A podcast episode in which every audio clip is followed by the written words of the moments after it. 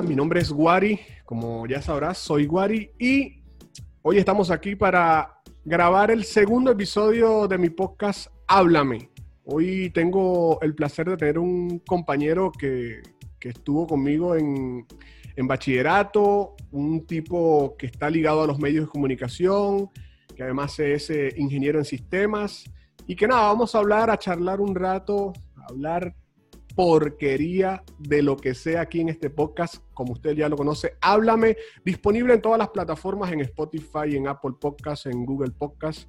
Y además de eso, todos los domingos a las 12 pm hora de Argentina, lo puedes disfrutar en YouTube en versión video. Este domingo eh, ya tendrás aproximadamente dos o tres episodios subidos, así que puedes ir a YouTube a, disfrutar de la versión en video si eres más de video. Si no, bueno, síguenos escuchando a través de esta versión de audio. Sin más a qué hacer referencia en esta presentación, vamos a lo que vinimos, a hablar de la vida de Edilberto Ordaz. Corrígeme, Edilberto, ¿cómo estás?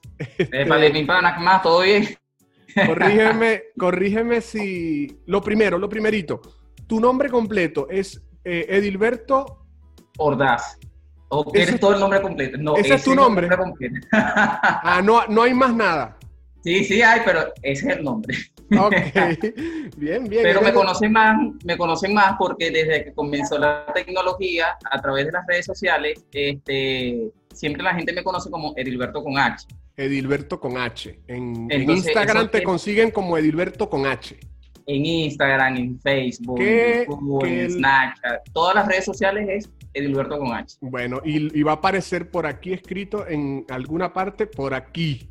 Bueno, por aquí, por allá, por aquí. escrito el Instagram de Edilberto con H para que lo vayan a seguir.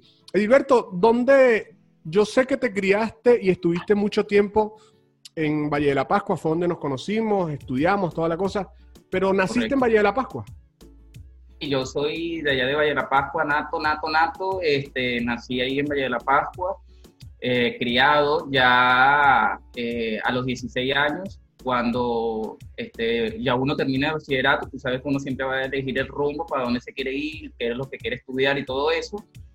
Eh, mi rumbo era irme hacia la capital, muchos no, por cosas personales no se pudieron dar la situación de irme para la capital, entonces tuve que venirme hacia el lado oriental del país.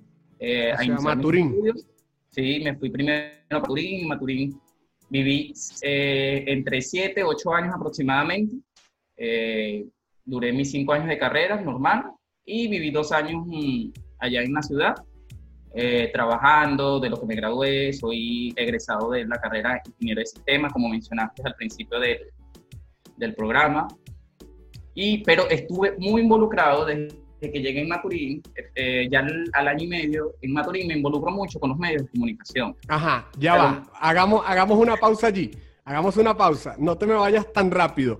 Este, quiero aclararles a las personas que nos escuchan a través de, versión audio y también a través del video, que nos escuchan de otros países. Valle de la Pascua, el sitio donde nació este servidor, donde nació Edilberto, es eh, una ciudad muy pequeña del estado Guárico que queda, es el estado que queda en todo el medio, es como decir, la provincia que queda en todo el medio del mapa de Venezuela. Eh, es el corazón de Venezuela. Exactamente, es el corazón de Venezuela y, literal tiene una forma de corazón el... el, sí, correcto.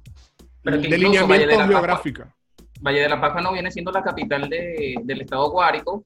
Eh, recordemos que la capital es San Juan de los Morros, pero eh, Valle de la Pascua creo que tiene más potencial, este, tiene más sí, de sí a, a, nivel, a nivel social y a nivel económico, sobre todo por el hecho de que por allí pasa toda todo el transporte de cualquier tipo de mercancía y producto que se lleve a todo el país pasa por Valle de la Pascua, desde el sur hacia el norte, desde el sur hacia el occidente, sobre todo, desde el occidente hacia el sur y, etcétera. Quería aclararle esto a las personas para que se ubiquen geográficamente porque eh, venimos de un sitio bastante pequeño, ¿no? Entonces, eh, Edilberto con H. Edilberto con H. ¿Qué? Dime. ¿De dónde sale el, Edilberto con H? bueno, explica. Sabes que eh, yo tengo, tengo un amigo que tiene un user parecido, pero con otra B. Ah, bueno, pero no, lo que pasa es que yo me coloco Edilberto con H porque eh, eh, cuando yo iba a hacer cualquier compra, un supermercado, eh, un par de zapatos o algo, cuando te piden la, este, la factura que te van a ingresar en el sistema, yo em, decía mi nombre, yo decía Edilberto Raz, y la gente quedaba como que, ah, y yo le decía Edilberto.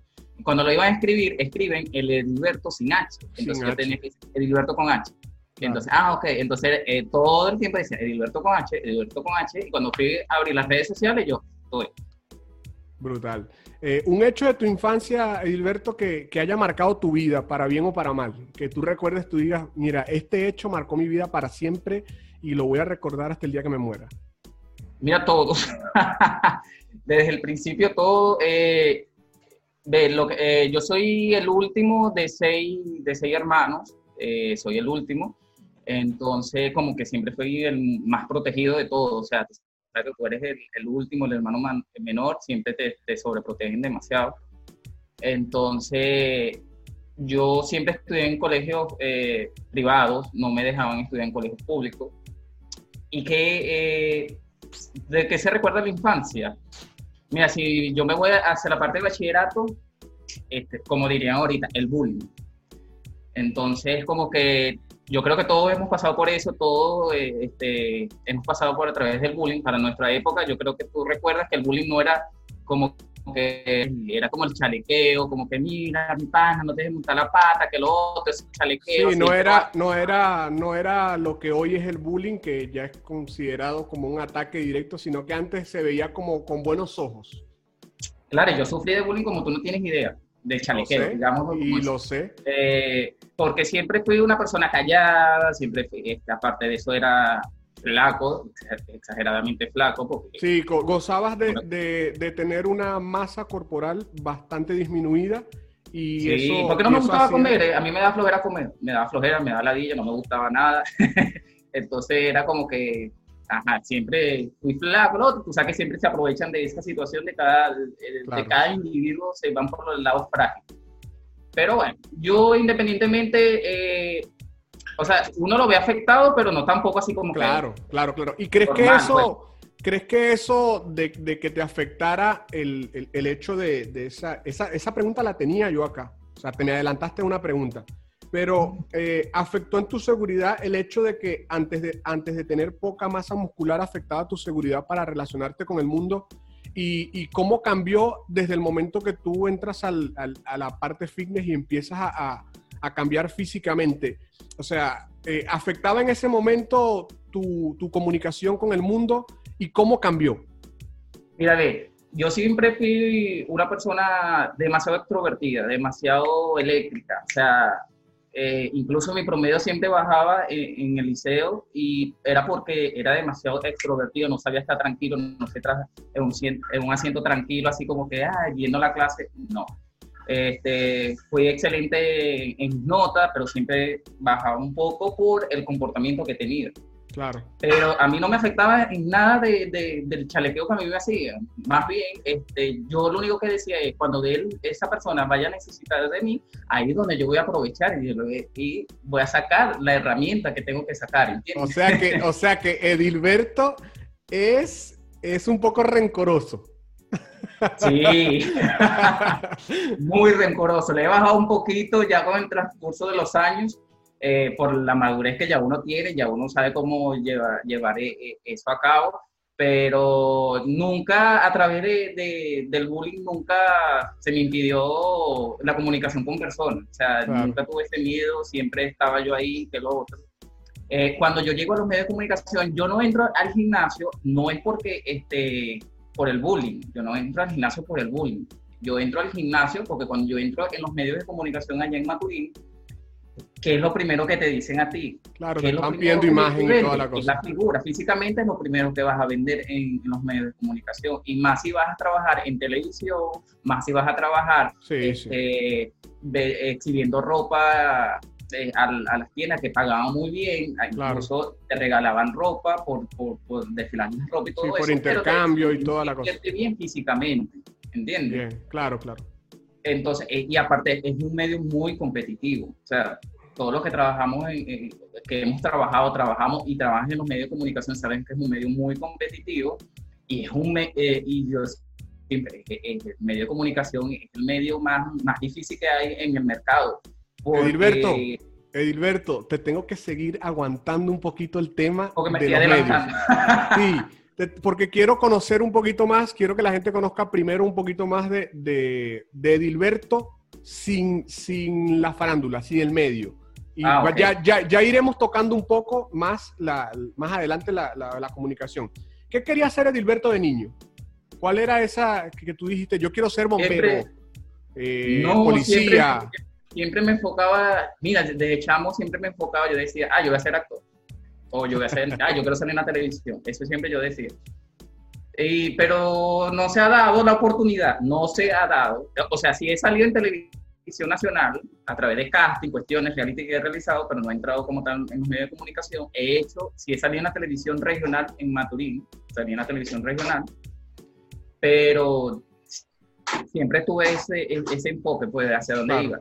Incluso este, cuando yo veo que no puedo estudiar comunicación social, ya era una decisión que yo, yo dije, este, ¿qué carrera estudio? Entonces me fui como estudiando cada carrera que existía y yo me voy a la parte de, de, ingeniería de sistemas porque, una, no quería llevar sol. Eh, y era algo como que la tecnología, la tecnología avanza, todo avanza, entonces uno, uno va pensando en eso. Claro. Entonces yo dije, me voy por la parte de la tecnología porque la tecnología siempre va a avanzar y se va a involucrar siempre en cualquier tipo de, este, de carrera, de cualquier tipo de medio que se vaya a utilizar. Incluso me ayuda muchísimo. O sea, yo soy el que edita mis videos, yo soy el que diseño mis mi flyers publicitarios y manejo todo lo que yo soy en redes sociales. Hoy en día todo el que, el que, el que esté involucrado con, con lo que es el medio tiene que hacer todero, tiene que ser todero, tiene que hacer todo él porque es la única forma de, de coexistir en, este, en, el hábitat de los medios. ¿Cómo, ¿Cómo y cuándo fue la primera vez o cómo fue esa, esa, esa, esa llegada de Edilberto a la radio? ¿Por qué llegas? ¿Cómo fue tu primer contacto? ¿Lo recuerdas? Sí, sí, este, yo estudiaba, no le voy a dar crédito a la universidad, yo estudiaba en una universidad llamada Maturín y, recuerdas que en las universidades siempre hay este, como club, eh, claro. digamos, de deporte, eh, de cultura y todo eso. Y eh, me hace una invitación un amigo, me dice, yo hago teatro. Este, y yo, verga, qué fino, que no sé qué más que lo otro. Ah, dale, este, los ensayos son tal día, tal hora, que no sé qué más. Y yo empiezo por teatro en la universidad. Ahí todavía era flaco, ahí yo todavía era exageradamente flaco. Y yo voy y hago el casting para entrar al, grupo de teatro de la universidad. Eh, duré un año, este, un año que, de evaluación, así como que a veces recuerda que nosotros en Guarico hablamos demasiado mal porque nos comemos las R. Sí, nos comemos muchas palabras, muchas letras. Y, y, aparte, hablamos mucho. Es como que, ¿para qué? ¿Por qué? Ah, estamos cortando. Entonces siempre me decían que era muy malo, me decían, tú eres muy malo, hablas muy malo, y, no, me, no mejoraba. Entonces yo decía, esto no es lo mío, esto no es lo mío. Pero poco a poco fui avanzando hasta que me dan en teatro un, un personaje para una obra que se iba a presentar y me dan el personaje de protagonista. O sea, eh, yo entré, entré de una vez como que es una responsabilidad demasiado grande. O sea, y entrando por primera vez, me voy a montar por primera vez en una tabla de escenario y te dan el papel protagónico. Entonces ahí es donde tú colapsas, que tú dices, wow, y ahí es donde te entran los nervios la cuestión a través de esa obra de teatro, a través de los ensayos, tú sabes que siempre van visitando los, los patrocinantes, los que trabajan en medios de comunicación y todo eso. Eh, a mí me ve una, una de las agencias de allá del Estado y me hace la invitación también eh, para pertenecer a la, agencia de ellos, eh, que era modelos que, le, que, que, hacían campañas a ropas de tiendas muy reconocidas en la ciudad, que estaban en los centros comerciales y me hice la invitación para ver si yo quería participar. O sea que cuando uno está chamo y uno quiere ese mundo, uno acepta todo, todo, todo. Agarras todo.